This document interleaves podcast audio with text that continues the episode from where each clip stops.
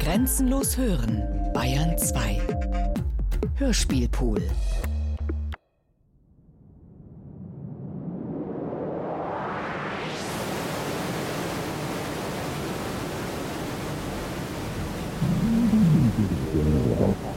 Have you been diagnosed with depression and struggle with sadness? Maybe you're scared of being criticized. Always thinking something terrible. Ask your doctor about Effexor XR. Ask your doctor about Cymbalta. Talk to your doctor about So Zoloft. talk to your healthcare professional. Get Your doctor today.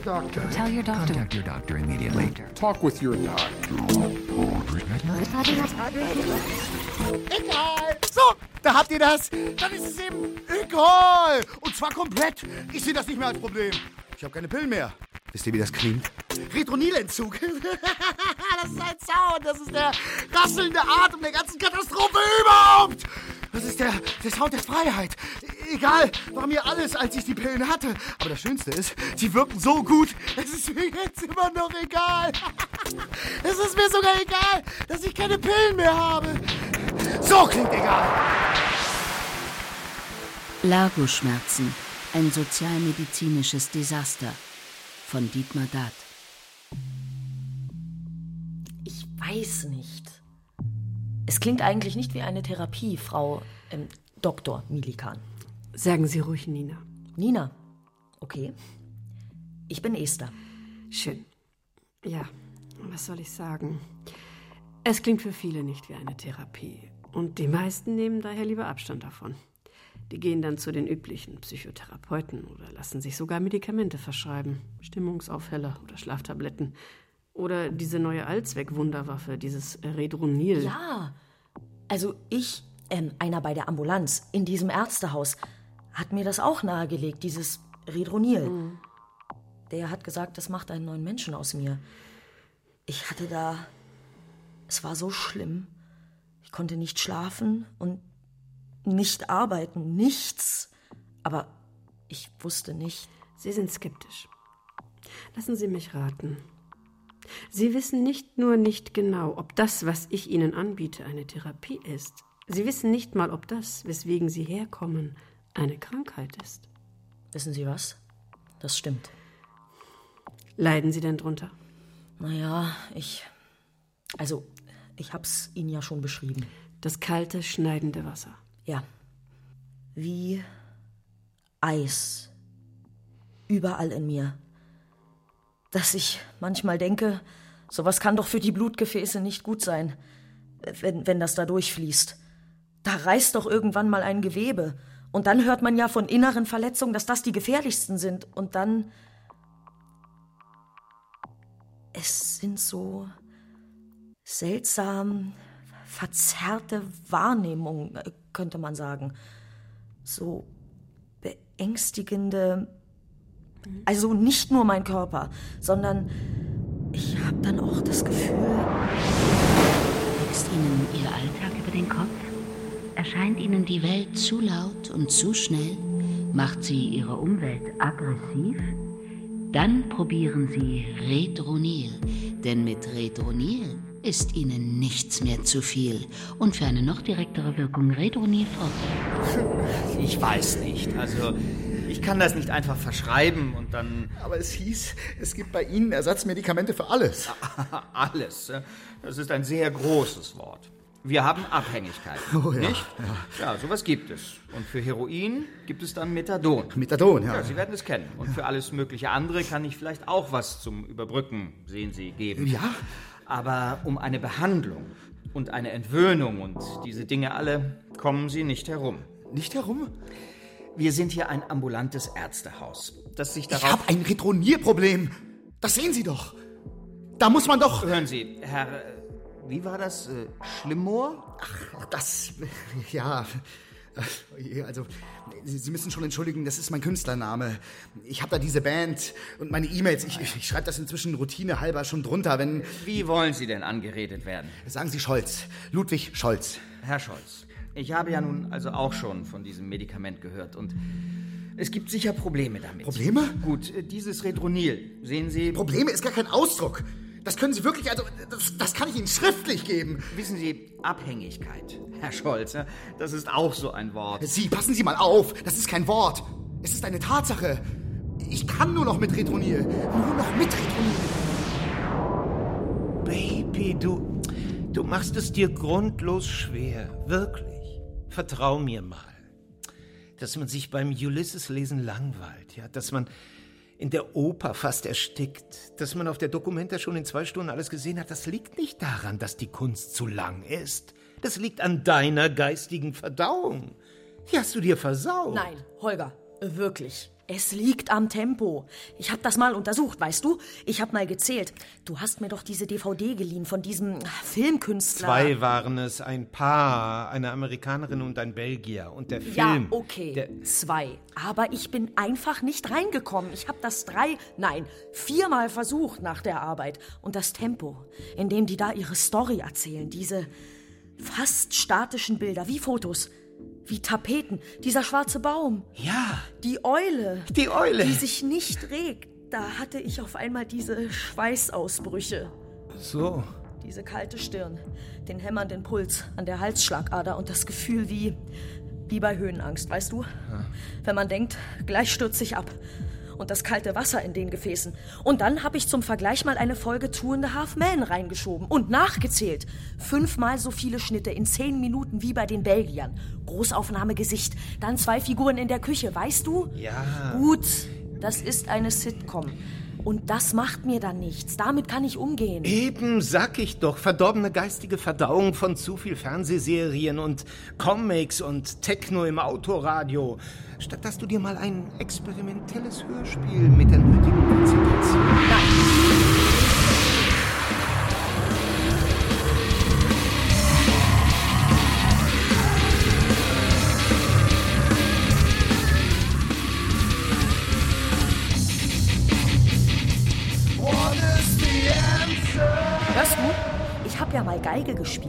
sollte ja ins Orchester. Meine Eltern wollten. Also.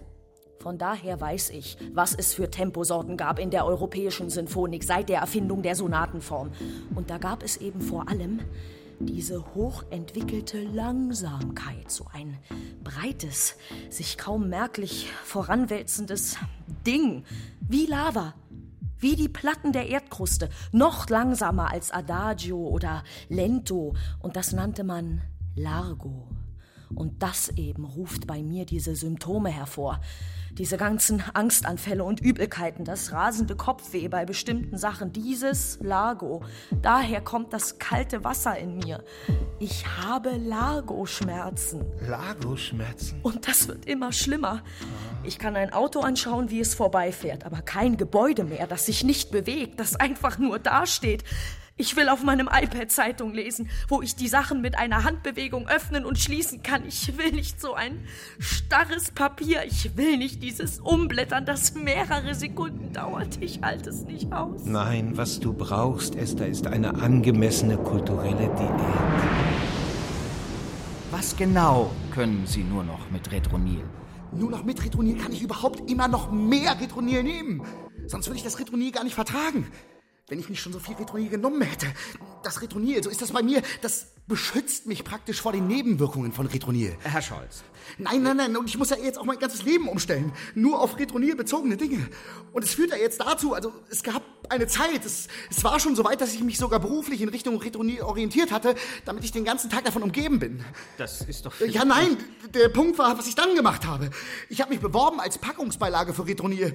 Und die haben mich dann auch genommen. Ich meine, das ist zwar absoluter Irrsinn, weil man ja als Person nicht eine Packungsbeilage von so einem Medikament sein kann. Und es ist natürlich ein Ergebnis meiner Meise, dass ich sowas mache, eben, eben weil ich schon so verpeilt bin.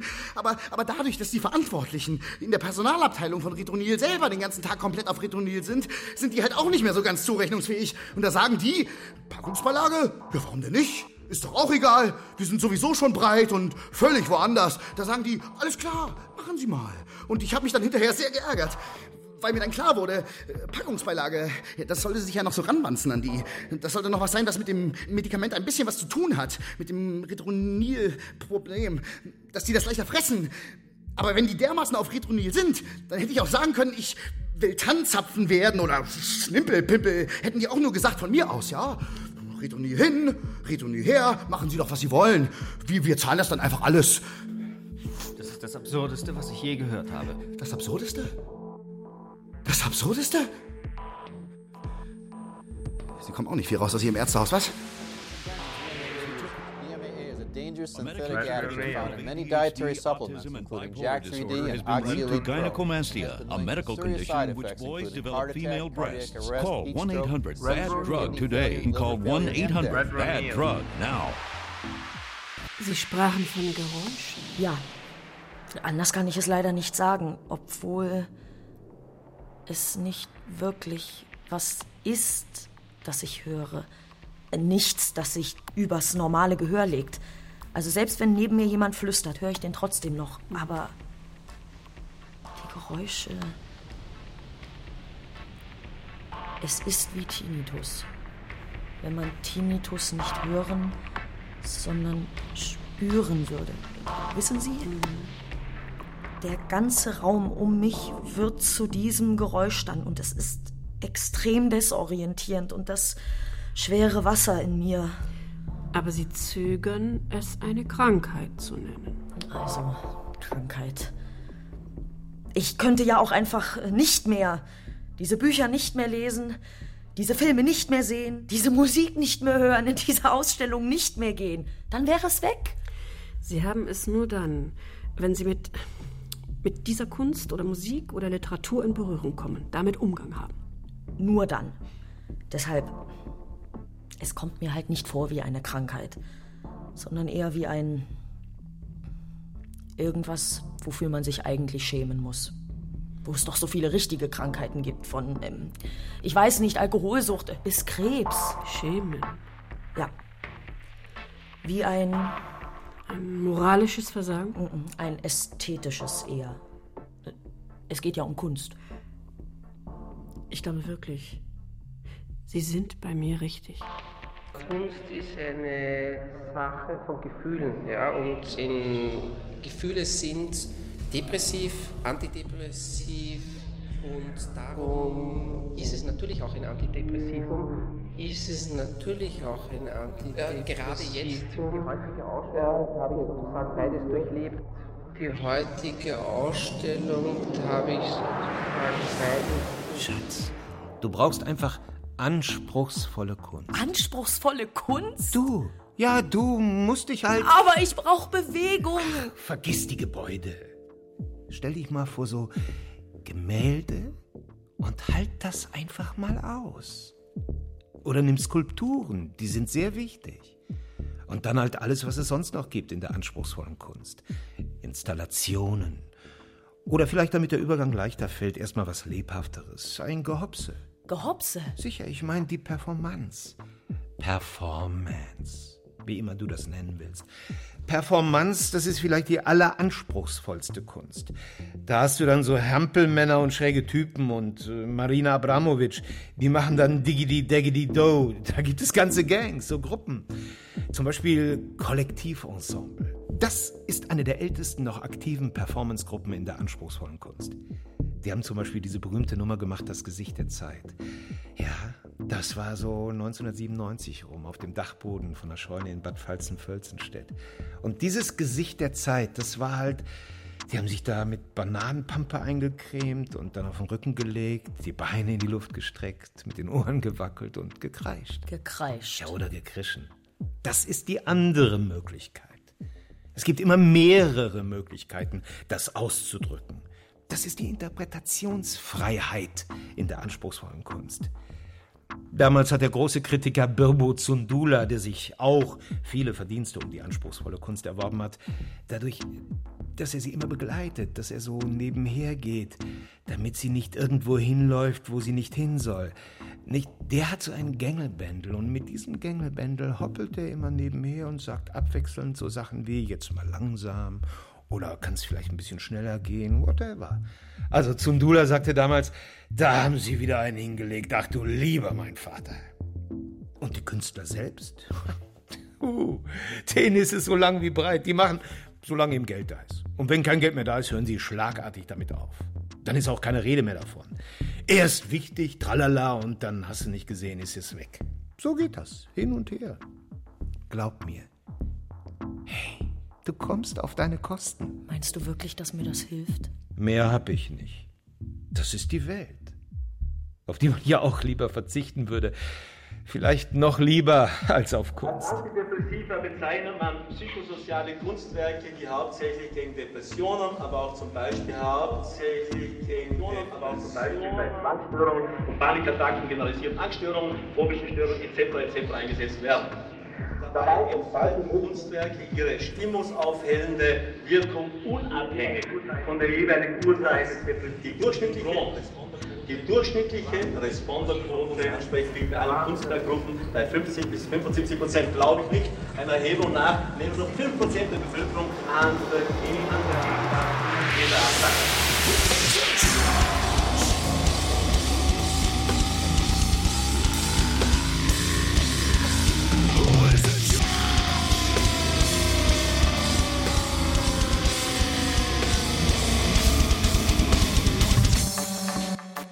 Sagenhaft. So viele Leute hatten wir noch nie online. Ich sehe das nur gerade. Also schön, dass Sie da sind, dass ihr da seid. Ich begrüße alle, ob sie sich nun verirrt haben oder gezielt teilnehmen. Das ist die siebte Folge an unserer Netzuniversität im Aktivstudium und Passivpraktikum der digitalen Kulturwissenschaften. Die siebte Folge im Seminar Musikstile nach dem Ende des Pop-Mainstream. Ich bin Holger Simons und wir machen das heute als Gespräch. Ich begrüße dazu einen Vertreter, wenn man so sagen kann, der Stilrichtung Horrormusik. Hallo. Hi. Wir haben jetzt von der Horrorgruppe Bösteufel den Sänger Schlimmer hier im Seminar. Das ist ein Pseudonym, Schlimmer. Wäre ja weder als Vor- noch als Nachname wirklich vertretbar. Den haben wir nun eingeladen, weil er schöner grunzen und röcheln kann als alle anderen Vertreter dieser Sache. Wenn man aber mit ihm normal redet, geht es eigentlich. Herr Schlimmer, was würden Sie denn sagen, wann hat der Horrortrend angefangen? Warum hat er angefangen? Und äh, ja, was soll er eigentlich? Ja, das ist mir alles egal. Ach, das ist Ihnen alles egal. Okay. Ach so. Hm, Das führt jetzt das Gespräch ein bisschen in so eine Sackgasse. Ähm, vielleicht sagen Sie doch mal generell, was ist für Sie Horror? Ja, das ist schon schlimm. Horror. So. Ähm, du, also, Horror, das ist halt. Wenn man das. Das ist halt schlimm. Ja. ja. Und deswegen habe ich mich Schlimmer genannt, weil es reinpasst. Mehr war das nicht, da war nicht viel Konzept. Da war nicht viel Konzept. Ja, das klingt doch äh, frisch und neu und eben auch spontan gemacht. Eben nicht ausgedacht, äh, das finde ich, äh, finde ich äh, sehr authentisch. Das kann man nur loben. Jetzt aber die, also die Musik. Was bedeutet Ihnen die Musik? Gar nichts. Ja, wie gar nichts. Gar nichts halt. Das ist halt so ein Krach da, so ein mit ein bisschen. Ja, ist ja noch nicht mal richtiger Krach, dass man irgendwie alles kaputt schlägt, sondern es ist halt so, so ein Gedengel halt. Und einer brüllt noch, das macht dann ich. Und es ist halt mit so segenden, so segenden, segenden Wiederholungen und so einem dumpfen Poltern. Dumpfen Poltern. Naja, gut, gut. Alright.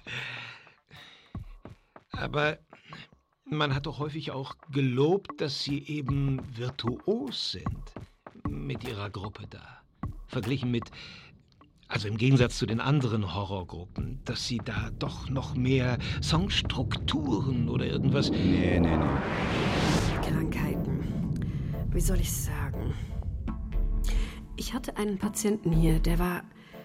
Seine Umgebung hatte damit erheblich größere Probleme als er selbst, wenn man es genau nimmt. Sie nannten ihn gefühllos und kalt. Das gab eine Menge familiärer und sozialer Spannungen und Verwicklungen. Und eigentlich kam er eher deswegen, als weil er selber damit Probleme hatte. Das. Also, er kannte die Gefühle nicht, die wir anderen kennen. Er hat nie geweint, nie gelacht.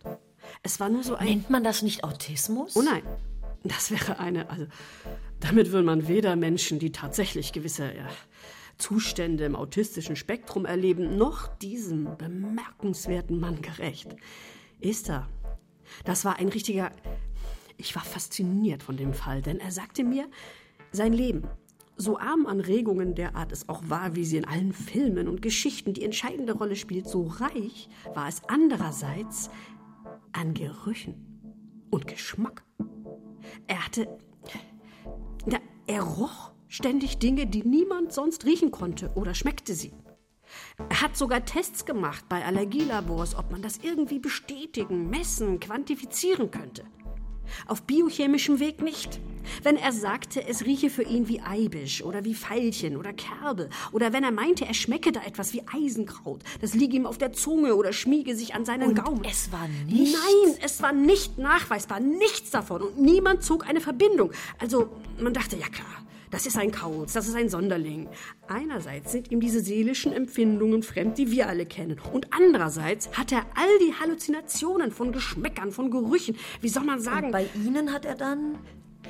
Wir haben einfach zusammen daran gearbeitet. So wie ich das mit Ihnen und Ihren Largo-Schmerzen jetzt mache. Wir leben davon, dass wir uns äh, den Überdruck loswerden, indem wir Kunst machen. Also so könnte man sagen, Depression heißt ja, wir, wir entledigen uns eines Überdrucks. So kann man das interpretieren. Also ist alles Antill. Es ist schwierig. Es zehrt einen auf. Wen? Mich. Mich zehrt es auf, weil alles, warum ich. Also, ich bin hier in die Erwachsenenbildung gegangen, weil ich was verbessern wollte, weil ich. Man muss das doch realistisch sehen. Statt sozialer Sicherungssysteme, Rente und Krankenversicherung und dergleichen hat man jetzt lebenslange Fortbildung. Das ist die Wirklichkeit. Man wird nie mehr Rentnerin oder Rentner, aber dafür auch gar nicht mehr erwachsen. Man bleibt in der Schule. Ja, nun, das ist ja gewissermaßen ein philosophischer Standpunkt und eine ehrenwerte Einstellung. Nein, nein, Sie müssen mir gar nicht erzählen, dass ich. Lob ist da völlig fehl am Platz. Ich bin doch nur der Hansel. Was soll das denn sein, eine Online-Universität? Also, wenn ich da jemandem einen Bachelor oder einen Master gebe, dafür, dass er sich im Grunde ein paar Videos angeschaut hat, wie ich mit irgendwelchen Idioten rede. Also, erst neulich hatte ich so einen Musiker da im Seminar, so eine vollständige Flachpfeife des Todes. Da, da frag ich mich dann doch, was für ein Betrug ist das eigentlich, wenn ich da als Dozent. Ach, wir müssen doch alle Abstriche machen an unseren Vorstellungen davon, wie wir uns nützlich machen wollen auf der Welt. Ich zum Beispiel dachte, ich hätte mal irgendwann eine richtige Praxis. Oder wenigstens eine Gemeinschaftspraxis. Auch wenn man dann die ersten 20 Jahre der Bank gehört und dafür schuftet. Aber am Horizont sah ich dann doch die Freiheit. Oder die relative, eine gewisse. Ja. Und jetzt sitze ich in dieser Heftpflasterallianz hier und es ist zum Schreien. Nur, ich schreie nicht. Ich klebe die Heftpflaster auf die Menschen und gut. Aber ein Heftpflaster, das ist es eben. Ich kann mir gar nicht vorstellen, wie ich diese Beklemmung jemals, wie ich sie, dieses Herzrasen und die kalten Füße und das Hirn. Denkt und denkt, es rennt und rennt im Kreis die ganze Nacht, Herr Doktor. Das macht mich. Sie fühlen sich häufig traurig und schwach. Sie empfinden regelmäßig Panik und Angst. Sie fühlen sich manchmal hoffnungslos einsam. Sie können sich immer seltener an den Dingen erfreuen, die Sie früher einmal mochten. Dann probieren Sie Redronil, denn mit Redronil wird das Leben wieder zum Spiel und für eine noch direktere Wirkung Redronil Forte.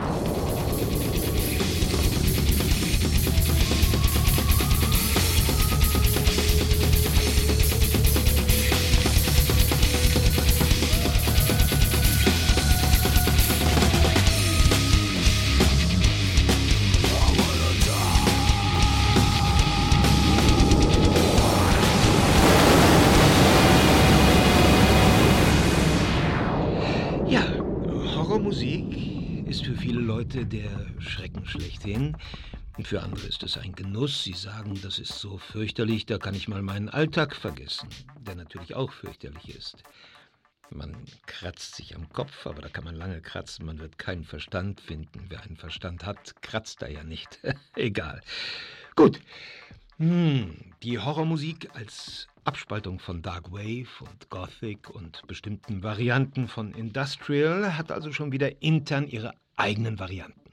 Es gibt schnelle Horrormusik und langsame, aber es geht immer um den Gruselaspekt und darum, dass man sich irgendwie schüttelt, wenn man es hört. Aber jetzt sagen Sie doch mal, Herr Schlivor, die Szene. Erzählen Sie doch mal von der Szene. Nee, also am Arsch. Am Arsch klebt eine Szene. So sieht's aus. Das ist alles übel riechend und schlecht. Übel riechend und schlecht. Gut. Schade. Nur, also, wenn jetzt praktisch dann, ja, und Ihre Konkurrenz, die anderen, die Horrorbands sonst noch. Ja, weiß ich nicht. Was es da gibt, die Knochenputzer und den Destruktor ist alles dasselbe, im Grunde für Hirnamputierte. Okay. Aber, naja, Hirnamputierte. Sind Sie sicher? Sind Sie wirklich, ich meine, wollen Sie das hier jetzt so stehen lassen, dass... Ach, sicher. Sicher ist gar nichts heutzutage. Erst ist Krise, morgen fliegt Oslo in die Luft, sicher ist nichts mehr. Wir machen da unseren Horrordreck, bis jemand den Laden zumacht und dann machen wir wieder einen anderen Scheiß. Oder gar nichts mehr, je nachdem. Vielleicht sind wir ja auch irgendwann tot, dann hat die liebe Seele Ruhe. Sie sehen das mehr relaxed. Mag sein. Ja, jetzt sagen aber viele, dass Horrormusik eben nicht nur eine Musik sei, sondern eine ganze Lebenseinstellung. Und eine Kultur, eine, eine Lebensversicherung oder wie? Und äh, wie stehen Sie denn dazu? Das kann man alles machen. Mich stört es nicht. Nie. Mich stört nichts. Ich bin im Prinzip tot. Ich bin halt so ein Typ, der irgendwie da reingeraten ist und nicht wieder rauskommt. Du, mir fehlt da auch die Energie. Solche wie mich muss es ja auch geben. Beziehungsweise, weiß ich auch nicht, aber es gibt sie halt. Super. Also, das ist eine gute Zusammenfassung jetzt zu der Horrormusik. Praktisch, es gibt sie halt. Es gibt sie halt. Da bleibt mir im Grunde nichts anderes übrig, als Ihnen zu wünschen, dass das dann mal aufhört. Oder weitergeht, je nachdem. Ja, es wird schon, du. Wird schon. Egal, oder? Also, die Phänomene bewusst auslösen und dann protokollieren und zuordnen und die Frage stellen, ob. Genau. Ob es nicht eigentlich eine Stärke ist, ein Talent. Eine Abweichung ins Positive statt ins Ungesunde, Nachteilige. Deshalb meinte ich bei der ersten Sitzung, es hört sich eigentlich nicht wie eine Therapie an. Eher so, als wollten Sie das noch verstärken, wie so eine, naja, Trotzreaktion, vielleicht so. Ich bin nicht krank, ich bin besser als andere. Bei dem Mann stellte sich jedenfalls heraus, diese Geschmäcker und Gerüche, das waren halt seine Gefühle. Man konnte es präzise in eine Art Katalog eintragen. Das war das Verblüffende. Wenn man ihn erschreckte, fuhr er nicht zusammen, der Puls ging nicht hoch, sondern da roch er plötzlich Wiesenklee. Und wenn man ihm was Lustiges erzählte oder zeigte, da sagte er, es riecht jetzt stark nach Nelken. Und zwar umso stärker, je lustiger das jeweils war. Nur gelacht hat er nie. Irgendwie ist mir das jetzt unangenehm, dass Sie mir das erzählen. Ich meine, das verletzt ja doch eigentlich das Arztgeheimnis, wenn Sie mir darüber was sagen, was andere Kranke haben. Aber das ist es halt. Ich sehe das nicht so. Ich finde, der ist nicht krank. Ja, gut, aber was ich mich frage ist, hat ihm das geholfen, dass Sie das finden? Natürlich, ohne Kunst wäre die Welt. Äh, das wäre sie gar nicht. gar nicht. Jedes Glas, jedes Auto, alles hat eine kreative Leistung in sich. Es wird es nicht geben, wenn nicht Künstler irgendwann angefangen hätten, was zu machen. Zum Beispiel der ganze Alkohol. Der Alkohol. Den hat jemand irgendwann erfunden aus Freude heraus, irgendwas kreativ zu machen. Und was er gehabt hat als erstes war ein Rausch. Rausch. So klingt egal. Egal ist die Antwort. Egal ist Verkehrstote und Katzen, die auf YouTube von Hunden rückwärts rangenommen werden. Egal ist Bürgerkrieg, Terroristen, Apotheke, Bauverwaltung, Durchfall, Zeitmaschine, Russenmafia, Schleimschuhe, alles, das Ganze. Es ist besser als Horror. Es ist splitternackte Atomscheiße von den Sternen. Es ist der wahre Jakob. Endlich! Ich will Ihnen wirklich nicht zu nahe treten, aber Sie müssen sich schon überlegen, ob Sie meine Hilfe brauchen. Ob die Art von Hilfe, die ich hier gebe, ich verschreibe Ihnen was, Sie nehmen das und im günstigsten Fall ist das dann eine Symptomkur, ob das die Art von Versorgung ist, die Sie in Anspruch nehmen wollen. Sollten. Es könnte ja auch einfach sein, das jetzt mal altmodisch gesprochen, dass Sie sich da in etwas hineinsteigern. So selten ist das nicht, ja, gerade in unsicheren Zeiten wie diesen. Ich erlebe da, ich will es einmal salopp ausdrücken, regelrechte Modekrankheiten, also Schwierigkeiten mit. Was für Modekrankheiten denn? Oder verletzt das schon das Arztgeheimnis, wenn Sie mir. Ja, nun, alle Arten von Hirnausfällen sozusagen. Störung. Hirnausfällen? Klar, Hirnausfällen. Wenn dann praktisch das Hirn rausfällt und dann da so liegt und guckt. Was? Und wenn man ihm eine Frage stellt, dann quiekt es nur oder quakt. Quakt? Ja, das ist eine Ungehörigkeit. Und ich soll dann dagegen was tun. Was soll ich da schon tun? Ich diagnostiziere das Naheliegende. Das Naheliegende? Ja, und was ist denn da bitte das Naheliegende? Junger Mann, ich sage denen, das ist eine Weltallergie. Die reagieren einfach allergisch darauf, dass die Welt so ist. Hirnausfall wegen Weltallergie. Ein starkes Statement. Und was machen Sie dann mit denen? Ich behandle eben nicht das Symptom, wie die Leute das von mir wollen, wie auch Sie das ja offensichtlich wollen. Ich behandle die Ursache, wenn es irgendwie geht. Nämlich wie? Ich gebe Ihnen das Härteste, was es gibt, damit Sie kapieren, die Welt ist eben heute so, wie sie heute ist. Und das steht nicht zu ändern. Und in einer solchen Welt gibt es eben auch solche Medikamente, solche brutalen Cocktails von extremstem Zeug. Und dann kriegen Sie das praktisch nicht als Heilmittel, sondern als Bestrafung, dieses Redonil fort. Ich hab egal in den Nasenhaaren. In den Nasenhaaren und den Schwimmhäuten am Penis. Am Penis der Wirklichkeit. Eine Organisation von brutalen Weihnachtsmäusen aus Geld. Streaming ist die Nacht für Fußpilz. Ihr Völker der Welt. Hört auf meine Hosen. Sie hatten recht. Es ist ganz wundersam. Ich kann es. Ich, ich genieße es. Ich fühle mich so viel besser als vor zwei Monaten. Vor zwei Monaten, da waren die Symptome schon da, oder? Ja. Das heißt, wieso fragen Sie? Weil ich Sie auf etwas hinweisen muss, Ihnen die Augen öffnen will. Noch weiter öffnen? Noch weiter auf krieg ich Sie nicht. Ich meine, ich schaue drei Filme gleichzeitig. Den Persona von Bergmann, den Solaris von Tarkovsky und diesen La Cinquième Saison, der mir solche, bei dem ich die schlimmsten Largo-Schmerzen hatte. Und dazu, nebenher, also im Sitzen auf dem Sofa, lese ich diese Gedichte von dem Valerie und die anderen von Thomas Kling und auch noch den Roman von Musil und es läuft Terry Riley und Gustav Mahler und Ornette Coleman und Steve Reich und Shostakovich abwechselnd oder durcheinander auf drei Geräten und mit dem Handy bin ich im Internet und jedes Mal, ganz wie Sie gesagt haben, bei der geringsten Erschlaffung oder wenn es in den Adern kribbelt, als ob das schwere Wasser, das falsche Blut wieder durch mich durch will, habe ich eine Schicht mehr, eine zusätzliche Sache draufgepackt, die Bildbände und die YouTube-Videos und die Graphic Novels durchgeblättert. Und dann dieser Dialog von dem Petraka, mein Geheimnis, und gegen mich selbst müde gespielt und Go und Halma. Keine Entspannung, sondern ausreizen und überreizen bis an die Grenze, an jede Grenze und darüber hinaus. Sie haben es wirklich das ganze Wochenende lang. Mm -mm. Zwei Tage. Wie Sie gesagt haben. Sechs bis sieben Stunden täglich im ansonsten abgedunkelten Zimmer. Probieren Sie Retronil, denn mit Retronil ist Ihnen nichts mehr zu viel. Retronil. Retronil Forte, die radikalste Variante. Immer gleich die Überdosis. Was sonst? Und was passiert dann? Was soll da schon groß passieren?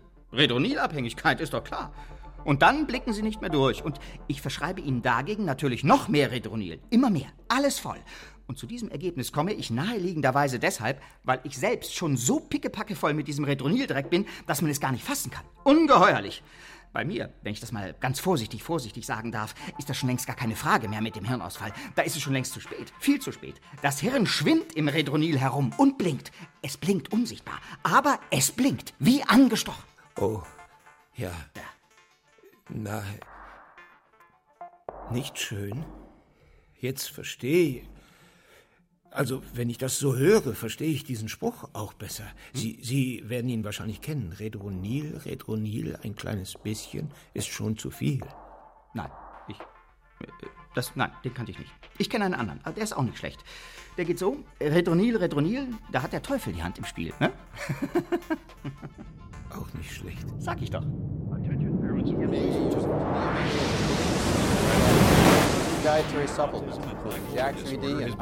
gynecomastia, a medical condition which boys develop female breasts. Call heat 1 stroke, 800 red BAD stroke, DRUG today. Call 1 800 BAD DRUG now. Heute Morgen habe ich mich hingesetzt, hatte mir freigenommen, wie empfohlen, und habe meine Gedanken aufgeschrieben. Und es war alles. Tja. Sie zögern? Weil ich es nicht. Weil ich es nicht glauben kann und kaum beschreiben kann, wie klar das alles für mich ist, wie leicht es mir fällt, die Verbindungen zu ziehen, die Muster zu sehen, dass mich die Musik auf etwas bringt wegen der Schauspielerin bei Bergmann oder dass mich die Art, wie die Dorfleute den Mann in dem belgischen Film umzingeln, auf die Halmer-Spielregeln bringt und mir sagt, das eine kann man als Auslegung oder Metapher für das andere sehen. Alles Mögliche hilft dabei, alles Mögliche andere zu interpretieren. Ich, ich hätte nie gedacht, es ist, als ob sich die Welt geöffnet hätte durch diese ganze Kunst, als ob sie viel größer ist, als sie war, bevor ich. Genau das wollte ich Sie fragen. Genau was wollten Sie mich fragen? Sie sagen, es sei besser als zu der Zeit, in der die Symptome so richtig quälend wurden. Ja, absolut, unbedingt. Es ist, als ob. Ich weiß nicht, ob ich überhaupt noch sagen würde, dass es Symptome sind. Es sind eher. Es waren eher so Hinweise, wissen Sie? Wie wenn man. Also Hinweise darauf, was ich machen soll. Einfach mehr Kunst, mehr Sachen, die nicht ganz eindeutig, mehr Farben und Sound und. Also wenn man Hunger hat oder Durst. Das würde man ja auch nicht als Symptom bezeichnen. Diese. Die Lagoschmerzen, das war einfach ein Hinweis. Wie so ein Bauchkrampf. Esther, es wird Zeit, dass du dir mal ein bisschen mehr zumutest, als immer nur entweder Arbeit oder Zerstreuung, Konzentration oder Ablenkung. Dass du mal die Zwischenzustände findest und dich ruhig ein bisschen, ein bisschen drin, drin verlierst, wenn man, äh, wenn man das so sagen kann. Meine Frage also. Würden Sie sagen, es geht Ihnen damit nicht nur besser als zu Beginn der Beschwerden, sondern sogar besser als vorher? Äh, vorher im Sinne von. Ja, vor dem schweren Wasser, vor dem Drehschwindel, vor der Beklemmung, als Sie, ja, ich will nicht sagen gesund waren. Das wäre schon seltsam, oder? Wenn es mir jetzt. Aber ich fühle mich heute wirklich sehr gut. So als wäre ich. Als Kind. Wissen Sie? Freut man sich ja über Regen. Da ist das kein Mistwetter. Sondern eine riesige Erfrischung. So wie ein Gewaschenwerden von allem, von der Natur selber und den. Und dieses Wochenende, ich denke. Doch. Doch, ich denke, das war so. Und Sie haben das gewusst, oder? Dass ich an den Punkt kommen würde, wo ich dieser, dieser Krankheit oder was das ist, etwas verdanke.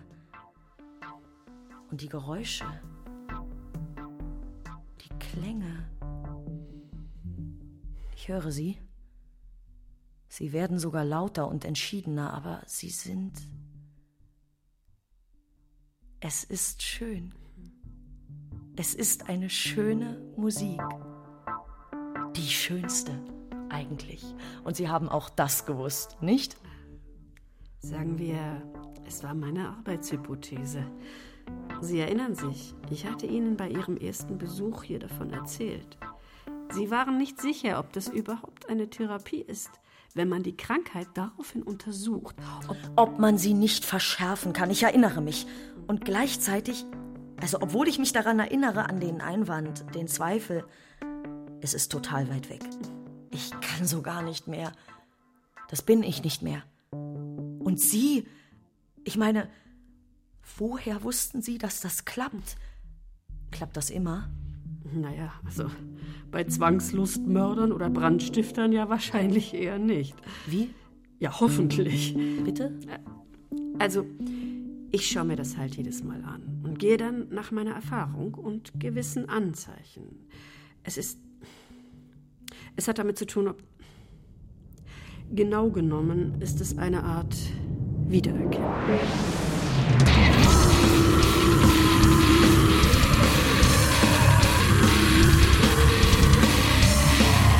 Ist vorbei. Ist kein Horror mehr. Oder genauer, es ist noch mehr Horror. Erst wenn Horrormusik nicht mehr da ist, um euch abzulenken, dann werdet ihr merken, dass ihr keinen Bösteufel braucht. Und keinen Schlimmohr. Denn es ist sowieso schon immer alles Horror. Das 18. Jahrhundert ist schuld. Mozart und die Schweine. Das ist Horror. Und das ist auch Horror. Und Beethoven. Und Wagner. Und Verdi. Und, und die Rolling Stones. Und Carl Craig. Und Sonaten. Und Klaviervariationen. Und Schildkrötenmusik. Und, und das Spinett. Und, und der Spinat vom Spital. Und, und Konzerte. Und Lieder. Alles. Die ganzen Ausländer. Und die Deutschen auch. Die am meisten. Es fährt ein Schiff nach hinten rum. Spielmusik. Na, na, na, na, na, na, na, na, na, na. Schlümpfe. Das alles ist Horror. Freiheit. Hühner. Würmer. Und Käfer. Vereinigt mich. Vereinigt mich. Vereinigt mich, ihr esoterischen Pfandflaschen, sonst. sonst mache ich es selbst. Denk drüber nach. Was heißt, ihr denkt drüber nach? Du kommst hier rein und stellst dich hin. Das ist kein Nachdenken lassen, das ist Nötigung. Esther, wirklich, ich hab dich lieb, aber du kannst nicht einfach. Der ganze Witz am Seminar ist doch, dass es ein Livestream ist. So haben die Leute das Gefühl, in einem Hörsaal wirklich einer Vorlesung beizuwohnen. Da kann ich nicht fünf Minuten vorher beschließen, dich deine Geschichte erzählen zu lassen. Sie hat mir geholfen, diese Nina Milikan. Und jetzt will ich dir helfen. Was ist daran denn Nötigung? Ich bin nur so voll davon gerade. Ich bin so erfüllt. Es sirrt und klingelt und blitzt. Ich will es einfach mit den Leuten teilen. Alles war mir egal. Alles war auf eine belastende Art langweilig, bis ich gelernt habe. Ich auch? Ich meine, wir auch? Hast du dich auch gelangweilt, wenn wir zusammen waren? Komm, lass das jetzt. Das ist unter deiner Würde. Was willst du noch wissen? Ob du gut im Bett bist? Sag mal, musst du gleich gemein werden? Was ich von dir will, ist, dass du mir eine Chance gibst, dieses Ereignis richtig explodieren zu lassen. Deine Leute, deine Studierenden da draußen, die in. Sechs Minuten. Die sich in sechs Minuten wieder nur anhören können, wie man Webdesign und Open Source und was weiß ich. Bitte, bitte, ich bin keine Talkshow. Es geht nicht. Wie? Es geht nicht. Hast du nicht gesagt, es macht dich fertig, dass das alles so arm ist? So ohne Inhalt?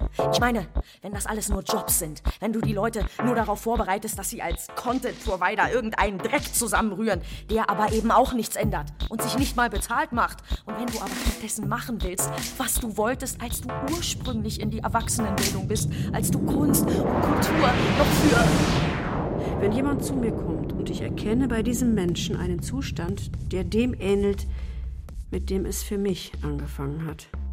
Diese lange Reise, auf der ich immer noch bin und auf der ich dauernd etwas an den Leuten entdecke, von dem sie glauben, es ist kaputt, aber dann mit mir zusammen sehen, dass sie es sozusagen nur falsch herumgehalten oder verkehrt gebraucht haben. einen, was meinen Sie damit, Zustand, mit dem es für Sie angefangen hat? Ich bin nicht aus übertriebener eigener Gesundheit geworden, was ich heute bin. Das meine ich. Dass ich hier sitze, dass ich für Sie was tun konnte, das verdanke ich der Tatsache, dass meine eigene Verfassung alles Mögliche genannt zu werden verdient, aber jedenfalls nicht stabil. Sie hatten auch Symptome? Ich habe sie noch. Und ich bin froh darüber. Und nenne sie nicht Symptome. Hätte ich sie nicht, wäre ich anderen Leuten zu nichts nutze und mir selbst wahrscheinlich daher dann auch ganz unnütz und leidig. Und was sind das für Symptome oder Hinweise oder. Vielleicht hätte man früher sogar Talente dazu gesagt. Ich bin Hypochonderin. Also so lautet der alte Ausdruck. Napoleon kannte das Problem. Man ist in guter Gesellschaft damit. Aber es wird nicht ernst genommen. Bei den Heil- und Pflegeständen ist es freilich primär eine Deformation professionell. Das heißt, ich habe schon im Studium. Also jede Erkrankung, über die ich gelesen oder der ich begegnet bin, hatte ich sofort selber. Ja, ich weiß, was Sie meinen. Das ist bei Medizinern so. Nicht? Und sogar, also mein Freund, der hat noch Zivildienst gemacht. Das war zu seiner Zeit noch üblich. Und der erzählt, selbst bei ihm, als er in der Neurologie direkt neben der Psychiatrie gearbeitet hat, war es so, dass er dachte, er hätte das auch. Ja, nur dass sich das bei mir auch auf Körperliches erstreckte. Und zwar gerade bei Sachen, die eigentlich nicht ansteckend sind. Sogar bei einem schmerzhaften Bandscheibenvorfall. Aua. Ja, es war wie in diesem abgedroschenen Witz. Herr Doktor, der Hypochonder von Zimmer 4 ist eben gestorben. Also jetzt übertreibt er aber. Was ist denn für dich ein psychosoziales Kunstwerk? Ja, das hängt von dem reziproken Werk des Seins des Kunstwerkes ab, wo man einfach betrachten muss, Künstler, Künstler im Sein des Nichtsein des Bildes, Nichtsein des Bildes. Herr Schulz? Ja, eben. Jetzt geht es. Was geht? Was? Wann geht es los? Gottes Willen, lassen die da unten jetzt jeden rein? Ich habe das Studio doch extra. Bist du schon online, du Schwein? Ja, du bist. Ich will was loswerden. Ja, ja, ja. Jeder will bei mir was loswerden. Jeder. Ich kann. Das Spiel ist aus. Die Matratze ist voll mit Cola. Jetzt wird das Eisen gekocht und wir heben ab ins Verkehrte. Ja. Hast du diesen? Würdet ihr jetzt bitte. Hey, hören Sie mal. Scholz! Scholz ist tot! Schlimmer ist tot! Alle Vögel schießen mit Gestaltung. Schießen mit Ge... Ja. Ja, also, Sie sind also... Ich, ich bin die Rente von der Miete, vom Totalausfall. Ich bin... Ja, hey, ach so. Wir könnten sowieso nie... Ihr könnt nur alles kaputt machen. Ihr seid da, ihr wollt da, wenn ihr da mit euren Störungen und Fähigkeiten als. Das wirst du auf Brötchen bereuen. Das kann kein Horror nirgends voll gewesen sein. Wart ab. Ich hab eins. Er hat eins. Er hat... Er hat ein Messer. Ich bin ein Messer. Ich habe, hatte... Ja, du bist ein Warum Messer. Genau, verlangst du von Messer. mir, was du dir selbst mitteilen kannst? Prüfe dein Herz. Du wirst finden, dass dort der Prüfe Ehrgeiz dein Herz. unter den übrigen Seuchen nicht den geringsten Platz innehat. Was ihr aber den allerleisesten unter euch getan habt, das habt ihr mir getan. Ein kleines bisschen Licht aus der Musik saugen, das wäre die einzige medikamentöse... Quid oro me sperare prohibebat? Es wird immer schlimmer. Immer, immer, immer schlimmer.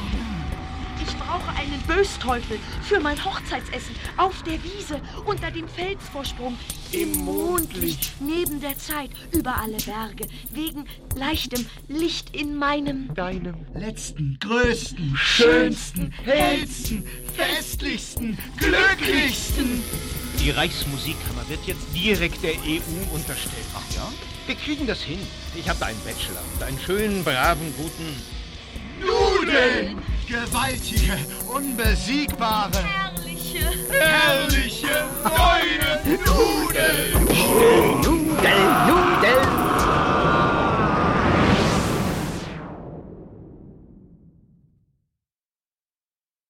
Hast du es gehört? Darüber gelesen? Es mitgekriegt? Ich hab's gesehen. Das hat mir gereicht. Ich war zugeschaltet. Den Livestream.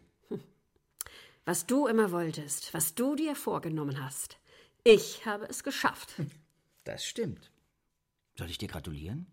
Ich kann es tun. Neidlos. Drei Köpfe, ein neues Ding, ein neues Lebewesen, ein neuer Gesichtskreis, neue Ohren, Augen. Und wieso warst du dazu geschaltet? Hellsehen? Gedankenlesen? Er war bei mir, dieser Dozent. Er hatte Sorgen. Ich habe ihm Redronil verschrieben. Dann habe ich den weiteren Verlauf beobachtet, wie man das so macht bei Studien. Du hast immer allen Redronil verschrieben. Das war deine Masche. Eine von vielen. Wie hast du mich gefunden? Eine Patientin, die erst bei dir war, kam zu mir, weil du ihr nicht geholfen hast. Eine von denen, die in dem neuen Wesen aufgegangen sind. Und wie hast du mich gefunden? Ich denke wie du. Schon vergessen? Es war nicht schwer. Ärztehaus. Kein schlechtes Versteck. Bevor du hier auffliegst, wirst du wie viele behandelt haben? Dutzende? Hunderte? Tausende? Was willst du tun? Mich anzeigen? Mich verhaften lassen? Mich zwangseinliefern in ein Sanatorium für. Wieso sollte ich? Es wäre nicht klug. Ich habe das, was du auch hast. Dieselbe Wahnidee. Man soll es nicht Leiden nennen. Es ist ein Auftrag. Dieselbe Wut? Dieselbe Strategie? So ist das, wenn ich jemanden behandle. Ich kriege, was der hat. Und du hast den Wahn, du wärst Heiler und Forscher. Und du hast ihn auch, weil ich auf deiner Station war, als du. Aber bei mir ist er wahr. Was es nicht besser macht. Im Gegenteil. Im Gegenteil. Was war das? Wer ist das? Was wollt ihr? Was habt ihr?